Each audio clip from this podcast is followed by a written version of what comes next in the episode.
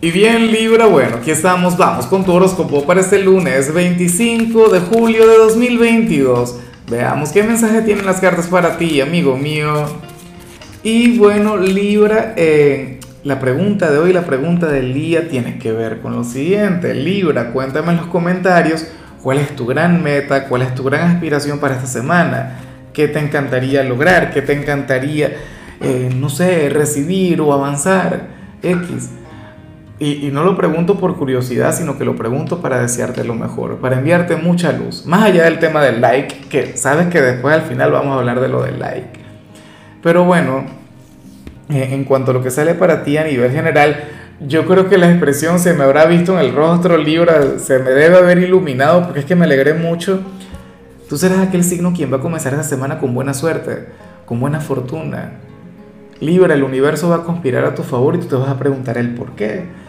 Tú dirás, Dios mío, pero ¿qué está ocurriendo? y, a mí francamente me parece extraordinario, me parece digno de celebración. ¿Será que tiene que ver con la luna nueva que viene? Fíjate que tú eres el único signo al que yo le he hablado de la luna nueva. La luna nueva es el 28, la luna nueva en Leo. Pero es que ni siquiera Leo, yo le he hablado de tal evento. La cuestión es que yo presiento que esta trae una gran energía para ti. Esta trae algo muy, pero muy bonito y bueno, en tu caso ya se percibe a partir de hoy. En tu caso ya, ya vemos, no sé, avance, crecimiento.